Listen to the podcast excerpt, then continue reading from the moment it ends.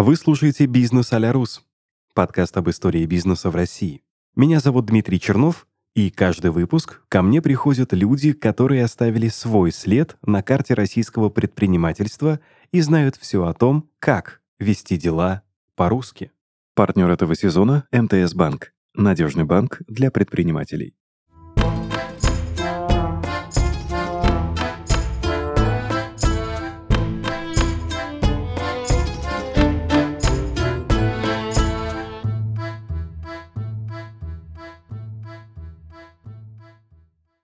Всем привет, это подкаст «Бизнес а Рус». Дмитрий Чернов у микрофона, и сегодня у меня в гостях основатель бренда натуральной косметики Леврана, Леонид Леврана. Леонид, здравствуйте. Да, здравствуйте. Здравствуйте. Я тут поймал себя на мысли, что самая интересная работа все-таки, все-таки, а, ничуть не умаляя вашу должность и ваши заслуги, это скорее ведущий подкаста «Бизнес а Рус» и бухгалтер и тот, и другой немного считает чужие деньги.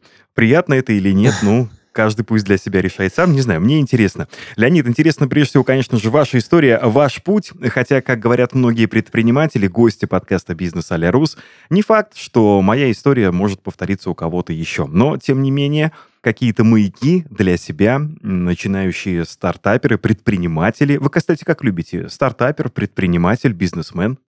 Ну, наверное, бизнесмен уже сейчас. Стартап это было давно, угу. сколько там, почти 8 лет назад, можно было стартапом назвать, когда бизнес, я считаю, ну, я считаю, когда бизнес начинает уже приносить доход, то он уже из стартапа превращается все-таки в бизнес и уже по другим каким-то правилам начинает играть.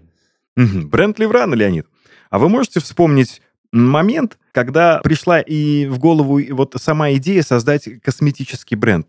Мы все прекрасно помним, наверное, э, люди нашего возраста прекрасно помнят э, те замечательные детские э, времена, когда мы самозабвенно где-то в ванной смешивали зубную пасту, мамин крем для рук, мазь, бальзам «Звездочка». Замешивали это все в воде, размешивали, там, пытались в холодильнике заморозить. Ну, лично я этим занимался. Ну, а потом вот как-то меня потянуло в другую сторону. А вот как у вас?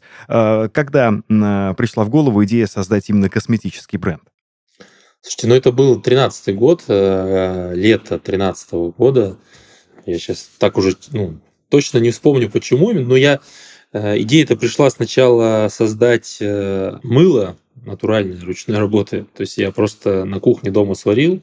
Вот. Каким, я, не, я уже, честно говоря, не помню, каким образом мне это подвернулось под руку, именно мыло и что, как, но я что-то как-то зацепился за эту тему, начал изучать, посмотрел там кучу роликов на YouTube, где там э, всякие женщины варили мыло, кто-то варил, э, ну, то есть смешивал с щелочью масло, кто-то просто э, топил там глицерин, добавлял красители, ароматизаторы, и получалось что-то, что они называли мылом. Вот. Ну, короче, мне стало интересно, я углубился, посмотрел, что историю вообще мыловарения это было уходила корнями, то есть было два, две ветки. Это одна, это Алеппо, э, Сирия, и Алепское мыло, где в больших чанах э, на костре, кстати, до сих пор, не знаю, там еще какое-то время назад, я думаю, и сейчас сто процентов, то есть огромный чан, там на несколько тонн, э, снизу костер, туда заливается оливковое масло и лавровое масло, щелочь, и все это варится огромной такой лопатой деревянной,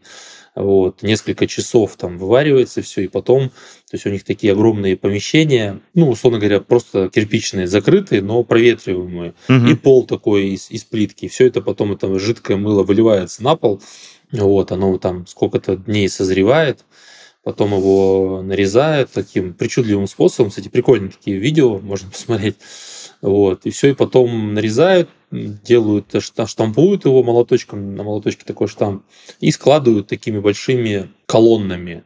И вот это мыло варится где-то у них э, перед зимой, в ноябре вроде бы, ну, короче, конец осени, ноябрь.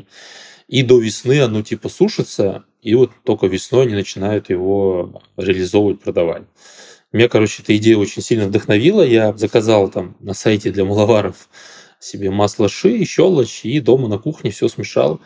И пролил. А, ну, там форму залил а, на следующий день. Э, ну, там я почитал, что можно там разные варианты. Есть так называемый холодный способ а, мыла сделать и горячий способ. Я сделал два варианта, горячим и холодным способом. Холодный способ мне понравился больше. И я подумал, блин, так прикольно, такой крутой эффект. Ну, то есть, когда помылся, прям совсем по-другому кожа себя начала чувствовать и так далее. И через какое-то время подумал, блин, это же прикольно, можно же продавать это, то есть мыло поставить, в принципе, на поток.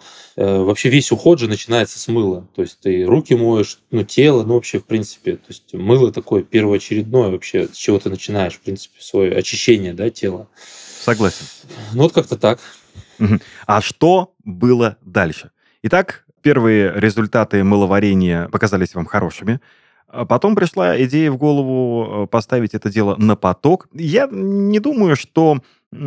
Я уверен, что первые ваши покупатели были друзья. Слушай, товарищ, смотри, какое чудное мыло сварил. Возьми на пробу, дай обратную связь. Приблизительно так, я думаю, было. Дальше. Там бизнес-план, философия бренда, а, где нанять персонал. Какие мысли э, были, возникали, созревали у вас в голове на следующем этапе?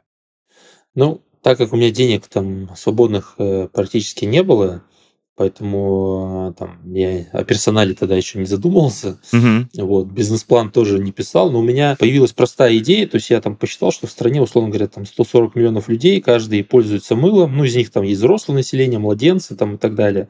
Я, в общем, э, для себя каким-то математическим вычислением понял, что 5000 кусков мыла в месяц я точно продам.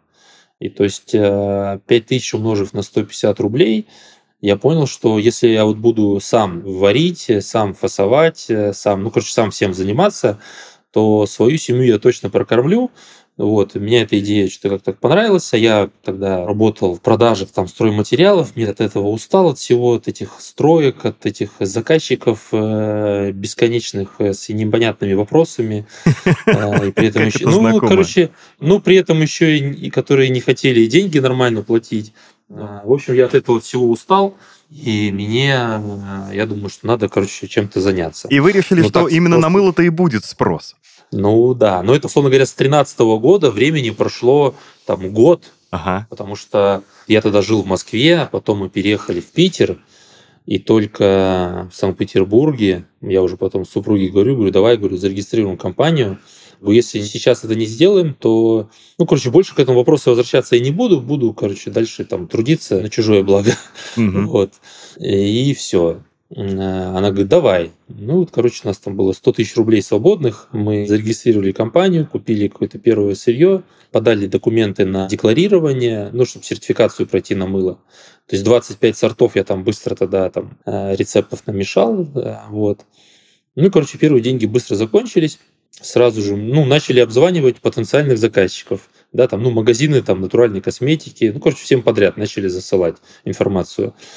И все как один начали говорить, а зачем нам ваше мыло? Кто вы? А? Кто вы? Зачем нам ваше мыло? Да, зачем нам ваше мыло? А, у всех э, и так есть мыло, ну то есть там были уже производители небольшие натуральной косметики, у которых тоже было мыло в ассортименте. Соответственно, они говорят, ну а зачем, то есть у вас только мыло, ну а зачем нам только мыло? Ну а что еще у вас есть? Ничего. Ну, блин, ну звоните когда, когда-нибудь потом. Но, короче, обзванили мы, обзванили. Обзванили там не только в Санкт-Петербурге, обзванили, в принципе, вообще по всей стране всех. Ну, нашлись первые магазины, которые взяли на реализацию, и было очень здорово. То есть такая была такая прям эйфория, круто так, э, что тебе твой труд э, оценивают. И потом какие-то первые продажи. Но это я быстро понял, что на одном мыле я, конечно, далеко не уеду, что э, такой объем я продавать не смогу. Надо что-то делать, надо расширять линейку. Все я, соответственно, начал изучать, э, что дальше. Жидкое мыло можно было делать, то есть, по сути, процесс, там просто другую щелочь нужно было брать, процесс э, немножко был другой. Соответственно, на основе там жидкого мыла потом появились там гели для душа, шампуни, потом появились там скрабы солевые. Ну вот э, какой-то период времени, короче, прошел. Ну, такой, если так говорить, э, первый успех, это когда появились у нас дезодоранты, спреи, вот э, с ними, конечно, пошло прям все хорошо. Леонид, вот позвольте полюбопытствовать, исключительно, так сказать, личный вопрос. А что, по-вашему, было сложнее? Придумать линейку и сделать ее? Пройти вот эти, назовем их, государственные барьеры, сертификаты, декларации, сертификаты соответствия, какие-то испытания – или же продать уже готовый продукт? А, ну, сертификация, ну, первая сертификация, да, была сложная, потому что ты особо ничего не знал, кучу посредников, которые пытаются на тебе заработать, э, не знаю, там, несколько концов. Это сложно было, конечно, разработать, потому что у меня не было, в принципе, химического образования. Я продажами занимался. Угу. Вот, то есть я мог придумывать, продавать, а разрабатывать, конечно, нет. Пришлось с нуля копаться в литературе, очень много информации перелопатить. То есть мозг реально, ну, в тот момент, конечно, кипел, взрывался. И что-то не получалось, и когда ты там тратишь, допустим, там на какой-то продукт, э, не знаю, там 3-4 часа, и это не просто там с утра это делаешь, а ты это делаешь уже в после рабочее время, то есть ты с 9 до 6 а, идешь на основную работу, потом идешь и дальше вот начинаешь занимаешься экспериментами, ну там дома, и там до часу, до двух ночи ты там что-то на кухне варишь, и 3-4 часа у тебя бах, и не получается. И ты ругаешься сам на себя, ну то есть это было такое, ну тяжело. И руки опускаются хотелось, конечно, все-таки доделать. Все-таки был стимул там доделать до конца. Плюс э, очень важно, наверное, конечно, в этом деле, я всегда говорю, чтобы ты был не один. То есть я был супруга, и она меня, в принципе, всегда поддерживала. И даже когда у меня не получалось, она как-то старалась успокоить меня. Вот. И это очень здорово помогало, потому что ну, были моменты, даже в принципе, ну вот второй, да, там еще один из вопросов, это то, что было тяжело, когда продавать, то есть у тебя уже какая-то есть продукция, но которую либо не хотят покупать, либо она там, ну, нет узнаваемости, вот, а деньги нужно постоянно вкладывать. Ну, к слову, у нас там первые сотрудники появились только в шестнадцатом году, то есть весь там пятнадцатый год я работал на производстве один, Супруга дома обзванивала клиентов. Ну, где-то я там, когда появлялся в свободное время, тоже звонил, предлагал продукцию. И было, конечно, морально очень тяжело, потому что ты уже там какое-то количество денег вложил, сил, времени столько потрачено, а нет отдачи, это вот э, ты смотришь, да, вот как посеял что-то, какие-то семена, и сидишь и смотришь на этот огород, да, вот он, когда оно там выйдет, когда оно там выйдет, а оно вот все не всходит и не всходит. Оно всходит или очень медленно это все происходит, и ты думаешь, ну какое же еще удобрение это посыпать, чтобы все это быстрее как-то начиналось уже. Да, либо начинается засуха какая-нибудь, и тебе, ну, короче, ну, тяжело. Вот это морально было очень тяжело пережить какой-то момент, короче, мне просто супруга сказала, что нет, короче, давай э, идем до конца, надо еще немножко подождать, потерпеть, и все получится. Ну, в принципе, так и произошло.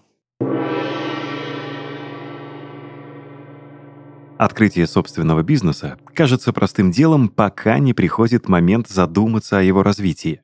А ведь на него нужны деньги, особенно на начальных этапах. В это время Наиболее серьезной проблемой может быть нехватка денег на развитие, поэтому мы предлагаем задуматься об этом заранее и найти надежные источники, которые помогут тебе финансово. Конечно, в первую очередь многие думают о поиске инвестора или краудфандинге. Загвоздка инвестиций заключается в том, что часть своей прибыли тебе придется отдавать инвестору вместе с отчетами. Это может стать демотиватором. Ты будешь работать на износ, а твой компаньон при этом будет иметь право вносить коррективы, которые тебе могут быть не по душе. Краудфандинг же не всегда надежен, да и нацелен он по большей части на некоммерческие цели, например, на выпуск книги. Альтернативой может стать банковский кредит. Конечно, в этом варианте тоже есть некоторые нюансы. Например, придется все же вложить часть своих денег, а также иметь хорошую кредитную историю. МТС Банк поможет твоему бизнесу, а ты сможешь спокойно прорабатывать стратегии его развития. МТС Банк — это надежный банк для предпринимателей, который предлагает продукты для малого и среднего бизнеса. Специалисты возьмут на себя все хлопоты по открытию расчетного счета и бизнес-карты, настройки эквайринга и, если нужно, даже помогут бесплатно выйти на Marketplace и запустить первые продажи, чтобы ты смог сфокусироваться на важном — своем деле. Расчетный счет в МТС-банке — это экономное управление бизнесом, тем более, что открытие, как и обслуживание, бесплатно. В РКО есть все, что нужно для развития твоего бизнеса. Эквайринг, онлайн-кассы, овердрафт, факторинг, банковская гарантия и многое другое. А в качестве приятного бонуса — возможность получить кэшбэк по бизнес-карте до 600 тысяч рублей в год. Все основные операции в МТС-банке удобно совершать в мобильном приложении, не тратя время на поездки в отделение банка. Если ты уже решил, что в твоем бизнесе самое важное, переходи по ссылке в описании и выбирай подходящий для твоих целей тариф и регистрируй расчетный счет в пару кликов.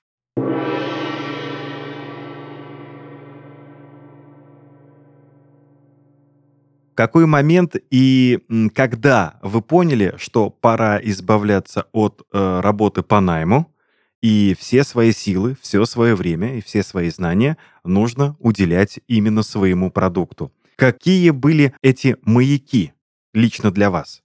Это очень простые маяки. Это, в принципе, когда собственная компания начала... То есть я мог из собственной компании элементарно там 100 тысяч в месяц себе выделять. Я понимал, что, в принципе, все. То есть у меня там месяца 3-4 я там могу себе элементарно 100 тысяч на жизнь как бы выделить. А у меня на тот момент там уже был ребенок, там ипотека. Ну, вот как-то на 100 тысяч мы, короче, жили.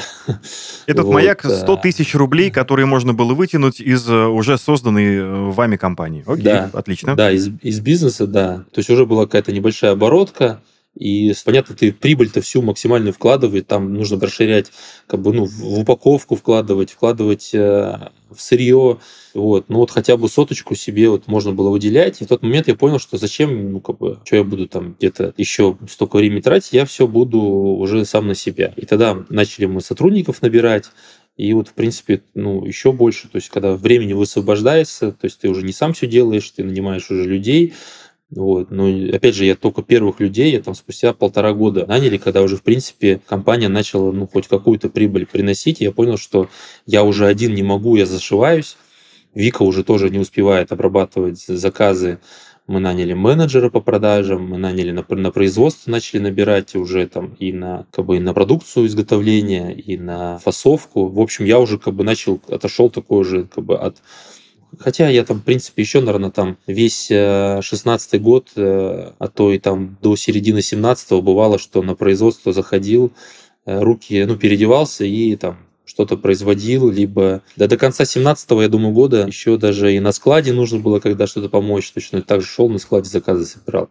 Ну, mm 17 если не 18 год, точно, 100%, наверное, даже 18 год еще было как бы, точно так же. Но она, вот эта первая соточка, как я понял, появилась у вас только через полтора года после э, запуска бизнеса, да? От, от идеи до, э, до первых 100 тысяч, которые можно, в принципе, было взять из оборота и не париться о том, что будет какой-то кассовый разрыв. Окей, отлично. Я читал и смотрел несколько, несколько интервью с э, создателями своих линий. Первое — это доставка еды, создатель Михаил э, Партииды, в общем, как была когда-то такая вот э, компания. И второй это э, создатель был вылетел из головы только что. Ну, в общем, все они, создатели своих, своего предпринимательского дела, они сходились в одном. У них была одна общая черта. Все они сказали, что мне подвернулся счастливый случай, когда я встретил человека, занимавшегося в найме тем же самым, только в другой компании. Поделившись с ним своими идеями, ему эти идеи показались близки, он перешел ко мне, и с тех пор э, дело пошло, дело пошло в гору. Ну, если мы говорим там о доставке еды, то речь шла о поваре, который занимался тем же самым, только в другой компании.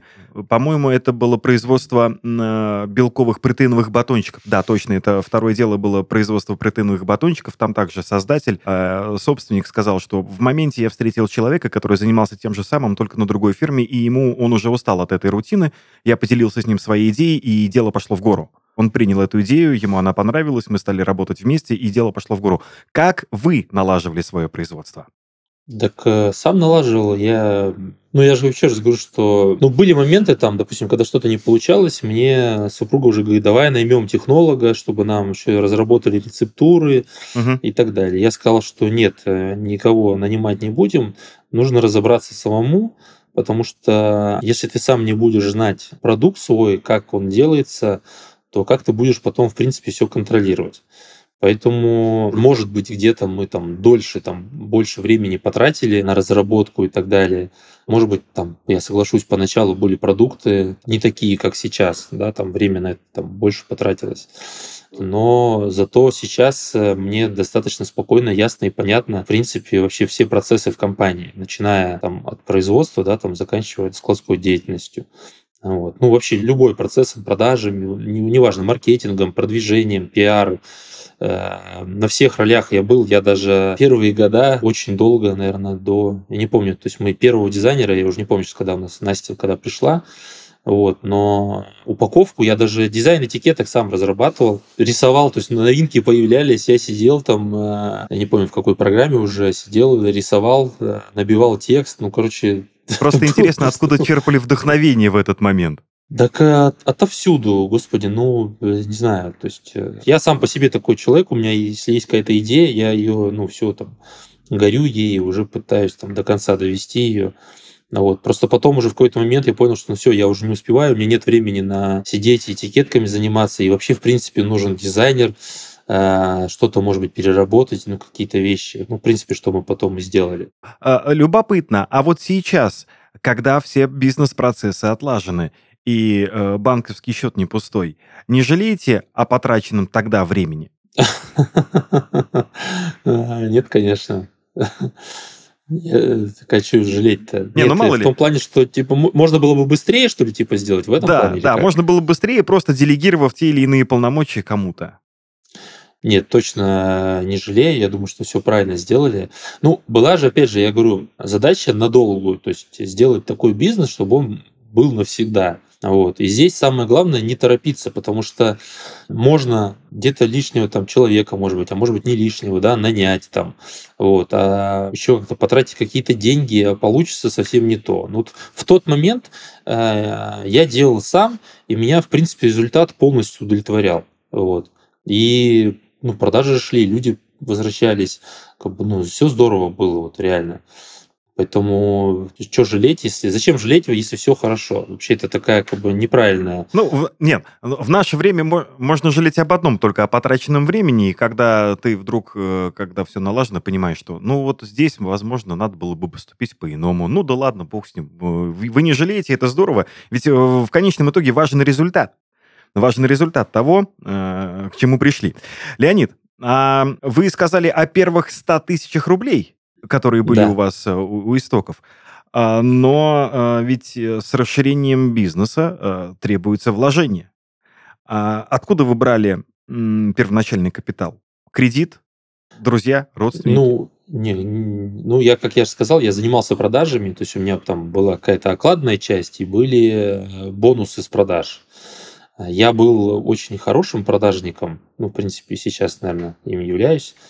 Наверное, был лучшим там продажником, поэтому бонусы у меня были хорошие. Ну, то есть сначала там где-то сотку мы выделили, потом а, там еще там 1500. Ну, вот я, в принципе, начал потом просто свои бонусы вкладывать угу. с продаж а, в бизнес.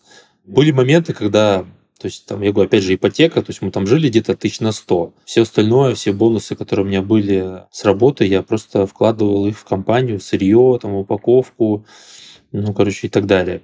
Вот. Считал стоимость, э, сколько памперсы стоят. То есть мы так высчитывали, где купить памперсы подешевле в пересчете на одну штучку. То есть сколько стоит упаковка, в пересчете там 13 рублей или 12. Вот мы даже так вот считали. Ну, то есть жили так как бы туго хочу сказать. Я так молоко в свое время покупал, где, где подешевле за, за 1 грамм. Да, мне, мне это абсолютно знакомо. На, где и откуда вы получаете материалы? Э, как налаживали э, организацию поставок? И в чем вы не готовы идти на компромисс в своем стремлении к устойчивости бизнеса? Слушай, ну материалы как бы из интернета на тот момент все черпали. До сих пор и сейчас какую-то информацию у меня технологи э, ищут там, на иностранных ресурсах. Просто мы же занимаемся натуральной органической косметикой. Соответственно, у нас в России, в принципе, нет вообще школы технологов именно для натуральной органической косметики. Есть просто технологи а, химического там, ну, производства, да, там именно, может быть, где-то косметического. Очень многое там отличается. То есть многие какие-то вещи, они совсем вообще не те. Вот. То есть в институтах учат, э, там, как производить, э, не знаю, как правильно назвать, ну, то есть не натуральную косметику. Mm-hmm. Вот. Все на это, в принципе, заточено вот, таким образом. Поэтому приходится, ну, сейчас уже какой-то опыт есть, в принципе, плюс иностранная литература. Ну а основные, если говорить там принципы, масло масляное, но мы действительно производим натуральную органическую косметику, и когда мы начали ее производить, мы сказали, что мы будем сертифицироваться ну, по международному стандарту, что мы в принципе а, сделали и делали. То есть наша продукция сертифицирована по стандарту Космос. Э, нас французская компания КСР сертифицировала. Но вот сейчас, к сожалению, наверное, они с 2023 года уйдут с России уже не, как бы, пока не подтвержденно, но уже на словах сказали, что больше они в России работать не будут. Вот. Но сейчас мы там с некоторыми нашими другими производителями российскими задумались о том, чтобы создать э, ассоциацию российских производителей натуральной российской косметики и сделать свой стандарт, и по этому стандарту сертифицироваться. Кстати, вот, ну, даже вот после нашей сегодняшней записи с вами у меня сейчас будет там звонок рабочая встреча как раз-таки по союзу, по нашему. Ну вот. Кстати, а что это э, за стандарты и как вы думаете, в свете э, происходящего сейчас вокруг нас и с нами, чего ожидать в будущем? Какие вызовы примет индустрия красоты в ближайшем будущем?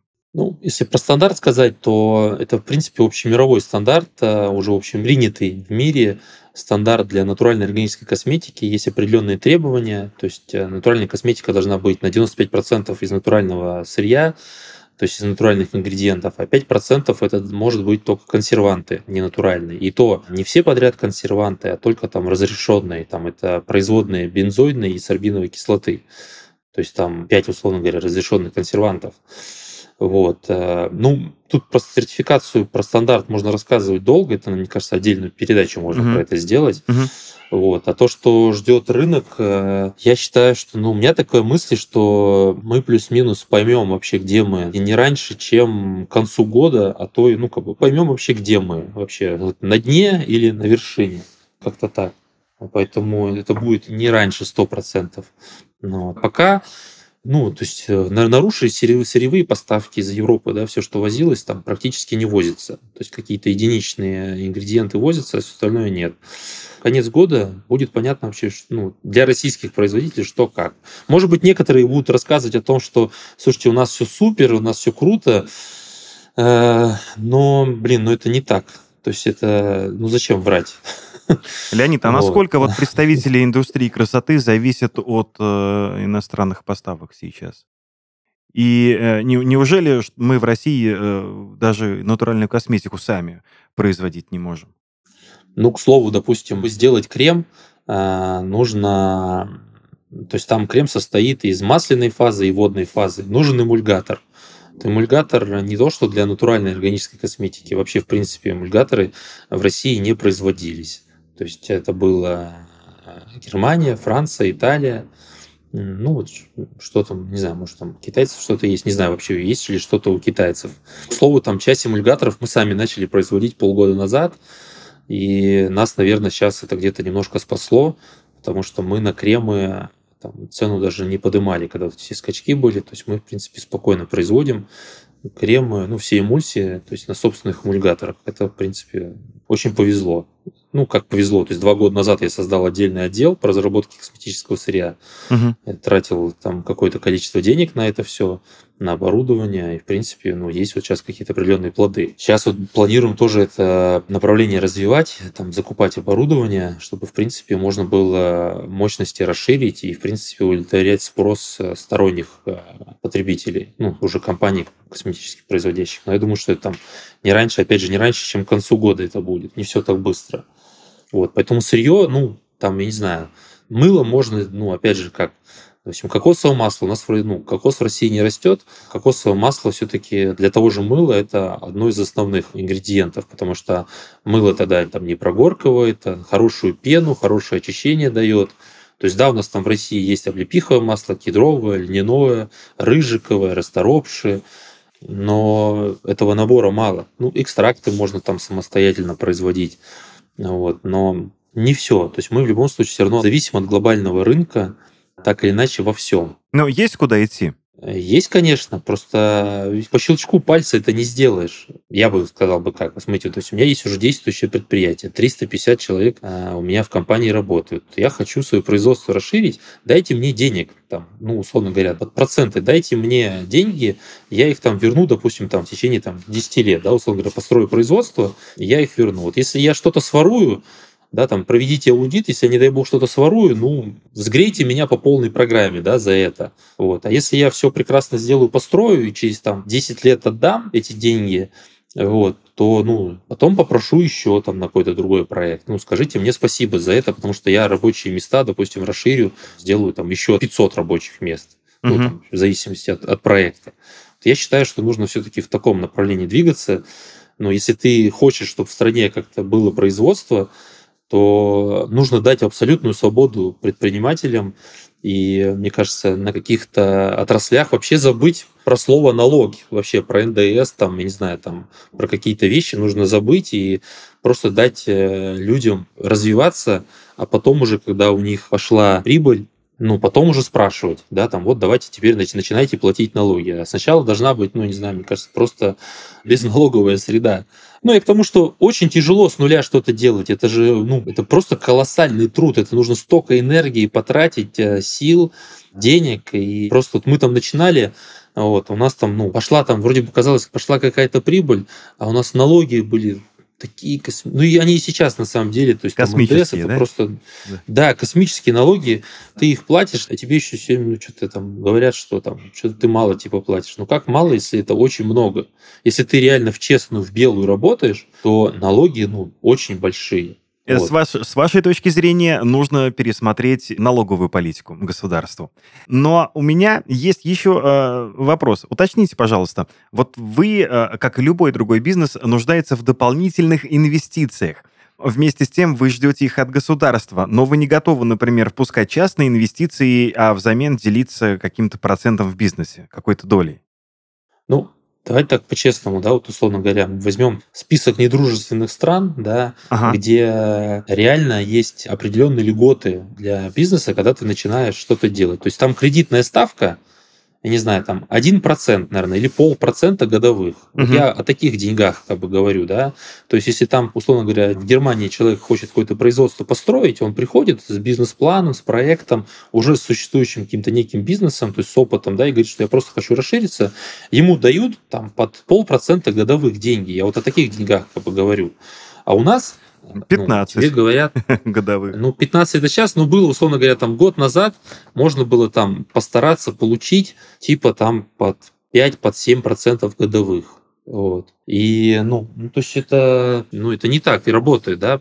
Я же не говорю о том, что там мы сами все сделаем, но как-то по-другому, наверное, и поиначе должно это там субсидироваться. А субсидируются в основном какие-то крупные стройки там. А вот если вы там от нескольких миллиардов, тогда там можно уже процентную ставку там еще меньше. Господи, но я же не, мы же не там, не все же Сибур строят, да, там не все нефтехимические строят заводы. Почему все забывают там о простых каких-то там предприятиях, которых, в принципе, в России много чего нету, а о них забывают. Если говорить о частных инвестициях, а, да, я не хочу свой бизнес продавать. То есть, почему я должен, допустим, это вообще что за идея такая? Почему ты должен а, пускать в свой бизнес частного инвестора, то есть делиться долей в компании, делиться правом управлять единолично, да, то есть этим бизнесом? Ну, это разные просто стратегии. Кто-то строит бизнес, и он сразу ищет инвесторов. Я хочу бизнес вести самостоятельно. Зачем мне как бы делиться? Я разделяю вашу точку зрения. Помогите мне деньгами, и я обязательно их отдам. Я в долгу не останусь. Поможете сейчас, э, в будущем будет еще лучше. Да, это, это абсолютно нормально. Я просто говорю о том, как это работает во всем мире. Да? То есть, когда государство просто субсидирует э, реальный сектор экономики то есть производство, да, то есть я не прошу там какой-нибудь сайт разработать, да, и вот он пойдет, не пойдет, мобильное приложение, и дайте мне на это там деньги, да, а я говорю о реальном секторе экономики, о том, где люди работают, где что-то производится, где очень много добавленной стоимости, где труд, то есть где перерабатывается одно сырье, то есть несколько этапов сложных э, процедур, процессов технологических, э, и потом появляется конечный продукт. Вот. Но у нас почему-то вот сейчас очень, да, там все ринулись айтишникам помогать, и а про остальных забыли. Нулевая... Да, НДС у них нулевая ставка, там в армию их не берут, еще что-то. Только вот они все там поуезжали сейчас за границу, но мы их все равно как бы поддержим. Ну вот, а реальный сектор экономики всем как бы, ну вы как-то должны там сами справиться. Леонид, будьте любезны, поделитесь своим опытом. Как выводить новый продукт на рынок? Опыт э, Леонида. Ну, тяжело. Как? Тяжело. Если говорить, допустим, ну, если говорить о том, как мы, допустим, вот сейчас уже в существующей, ну, допустим, вот у нас есть уже компания, да, есть бренд, и мы сейчас какую-то новинку придумываем, то мы, ну, просто придумали ее, просто в рынок пускаем, и все, и она если это хороший продукт, изначально нормально вся работа проведена, то он просто начинает сразу продаваться. Ну, то есть мы уже по своим, по существующим каналам просто всем рассылку делаем, все у нас новинка, и все сразу, в принципе, ее хотят. Это вот ну, сейчас это происходит так.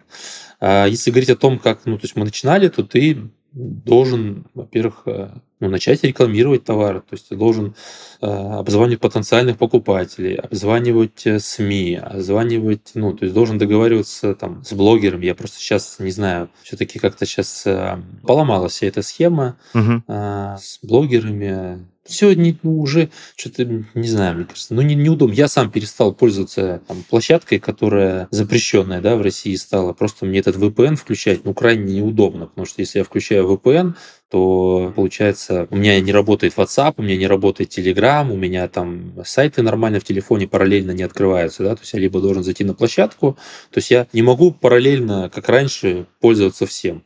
Соответственно, ну, то есть я считаю, что это неудобно, и ну, альтернатив таких ну, получается, сейчас нету. Аудитория как-то она расползлась. Вот. Поэтому, ну, сейчас, не знаю, сейчас странно. Вот. Поэтому раньше мы что? То есть мы все у нас появилась новинка, мы ее сразу рассылали всем, то есть в том числе там блогерам, чтобы они рассказали про нее. А, в СМИ всякие боксы отправляли, сами везде рассказывали, вещали про эти продукты. И это вот таким образом работало. Сейчас, ну, в принципе, там небольшие эти схемы, которые остались, ну, вот как-то так через них. Нужно быть твердолобым, нужно иметь э, характер и э, уметь э, настраивать холодные звонки, да? И просто вот так вот на прополую, вперед, не обращая внимания ничего. Да, не бояться звонить, не бояться, когда тебе, ну, не бояться отказов и так далее. То есть, если ты уверен в продукте, ты должен идти до конца. Все, ты должен быть уверен, что у тебя крутой продукт, и даже если ты сто раз услышишь слово «нет», ты должен продолжать э, добиваться того и говорить о том, что нет, мой продукт крутой, но он при этом должен быть действительно крутым, да, то есть э, что-то должно быть в нем уникальное и прикольное. Ну и опять же, везение, конечно, очень сильно тоже влияет на все. Без везения, наверное, все-таки никуда. Что верно, то верно. Но мы с вами у, у истоков э, беседы вспомнили кухню и первый опыт мыловарения. А что сейчас? Как сейчас у вас организовано производство? Сколько представительств у вас в, в городах России? Есть ли они? И э, если это не секрет, там какие-то цифры для того, чтобы понимать, э, что было и что стало, Леонид? Поделитесь. Ну, мы вот, э, условно говоря, производим сейчас порядка миллиона штук в месяц. Угу. Ну, это если продукции это вот если в штуках говорить. Это много. Представительств нету в регионах. Мы работаем здесь офис один в Питере. Опять же, там 350 человек в компании работает. Прошлый год где-то сделали 1,3 миллиарда оборотку. Вот. Но прошлый год был тяжелый в плане того, что себестоимость очень выросла, и поэтому хоть мы оборотку больше сделали, но при этом мы прибыли меньше получили, потому что цены не поднимали, а сырье все выросло угу. очень сильно. Поэтому прошлый год был такой тяжелый. То есть, если говорить 2020 год пандемийный, он был вообще шикарный в плане, ну, то есть, да, был рост оборотки, и прибыль была как бы нормальная. А с 2021 года начало все дорожать, и дорожать, ну, просто темпами сумасшедшими. То есть, там не на 10, на 20 процентов, а там где-то там на 300 процентов что-то подорожало, на 400. Кошмарные какие-то цифры. Ну, вот, то есть, такими темпами ты не можешь стоимость продукции повышать. Вот. Сейчас э, с Нового года на что-то цены приподняли, э, что-то сейчас уже опять опустили цены. На какие-то продукты, возможно, с осени цены опустим, потому что то сырье, которое было куплено сейчас в марте, оно там по курсу 120-180, э, оно приедет только, ну, что-то уже приехало, что-то приедет еще там, в июле. Будет понятно по ценам, опять же, если говорить там, к концу года. Какой еще там ну, вопрос? Был? Вопрос был один такой общий. Что было и что сейчас стало? В принципе, вы на него исправно ответили. Вполне себе понятно и толково. Единственное, еще хотел э, дозадать вопрос. Вот учитывая м, то, что сейчас э, все предприниматели говорят о цифровизации, я хотел полюбопытствовать у вас о каналах продаж. Э, в основном, э, где продается лучше, в офлайне или в онлайне? Э, в онлайне, конечно, продается лучше и больше. Но опять же скажу почему, да, то есть сейчас, ну, маркетплейсы, два, да, наверное, основных, которые у нас там в России есть, это Озон и Валберис, они просто предоставляют клиентам конечным беспрецедентные условия. То есть ты можешь одну единицу товара купить, и тебе привезут ее бесплатно. Да, то есть даже если ты находишься, не знаю, где-нибудь э, Э, в Мурманской области, там, в mm-hmm. городе Кандалакша, где там, ну, короче, неважно, что в любом городе, ты в любой там в деревне, тебе практически везде есть Wildberries или Озон отделение, и тебе доставка товара бесплатна. Поэтому зачем идти в какой-то магазин, где есть ограниченный товар, ты идешь просто на Wildberries, где есть, в принципе, все, ты выбираешь, какую, ну, накидываешь себе корзину, заказываешь, тебе это абсолютно бесплатно приезжает в течение нескольких дней. Даже сахар условно говоря, уже можно там заказывать. Понятно, что если что-то срочное, то ты пошел и купил в магазине, да, там в классическом офлайне, а такое, что, в принципе, ты можешь прогнозировать спокойно там наперед какие-то закупки, ты спокойно идешь на маркетплейсе, это заказываешь, тем более постоянно какие-то акции и так далее. Опять же, доставка все бесплатная. То есть это просто удобно стало. Пандемия этот процесс усилила, ну, понятно, что часть клиентов все равно там ходит в офлайн. Э, мы этот канал тоже развиваем. Партнеров все больше у нас становится, то есть разных магазинов и сетей, и федеральных в том числе, офлайновых. Вот. Ну, то есть нужно, в принципе, Окей. работать и там, и, и последнее. Верите ли вы, что в ближайшем будущем, Леонид, вот из-за этих э, пластиковых отходов, о которых так много говорят, пишут, и о которых так много информации, и, например, из-за климатического кризиса – все больше косметических брендов будут использовать экологически чистые методы создания. Верите ли в это? Ну, тут, э, блин, так просто не ответить такое.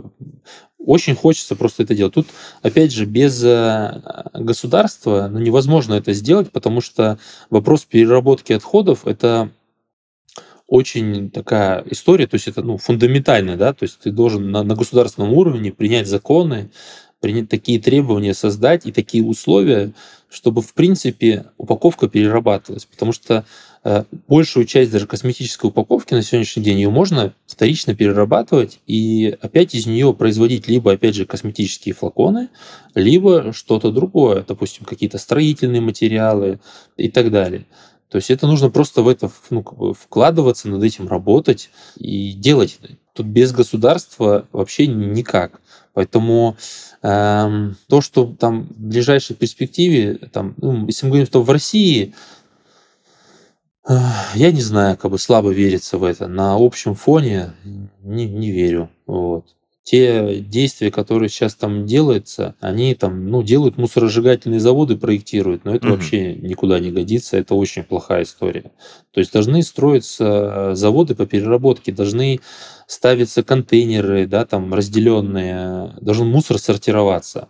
И он должен, ну, это должно в первую очередь стать удобно, просто вот ты у себя на квартире сидишь, и ты спокойно берешь и разделяешь этот мусор и выносишь его во двор, условно говоря, к бачку, и у тебя там стоит 4 бака, да, и ты спокойно в каждый бак выкладываешь. Ну, Если а вы стоит... сами раздельно мусор собираете в семье? Слушайте, ну мы сейчас там разделяем, там я за городом живу, я там сейчас что-то компостирую, э, бумагу отдельно, чтобы потому что макулатуру в принципе можно сдать, стекло тоже можно отдельно. Как я делаю? Я сейчас разделяю и просто разные пакеты выкидываю, потому что на свалках, даже на обычных классических полигонах, там всегда это было, там идет некий процесс переработки, mm-hmm. то есть сортировки мусора, ищется стекло, ищется металл, пластик, который можно тоже переработке подлежит. А вот такое, то, что органическое, органический мусор, он, конечно же, ну, просто хоронится. Поэтому если ты хотя бы просто элементарно это разделяешь, то, в принципе, хотя бы чуть-чуть ты на своем уровне, на котором можешь, ты как-то немножко помогаешь.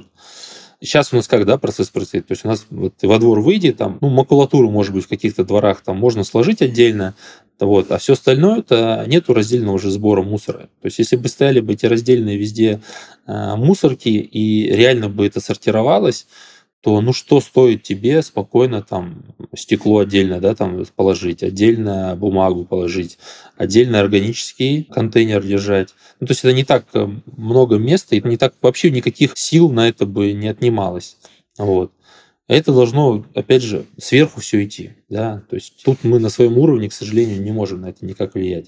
Ну, мы можем просто сидеть и кричать об этом, но слабо слышат нас просто и все.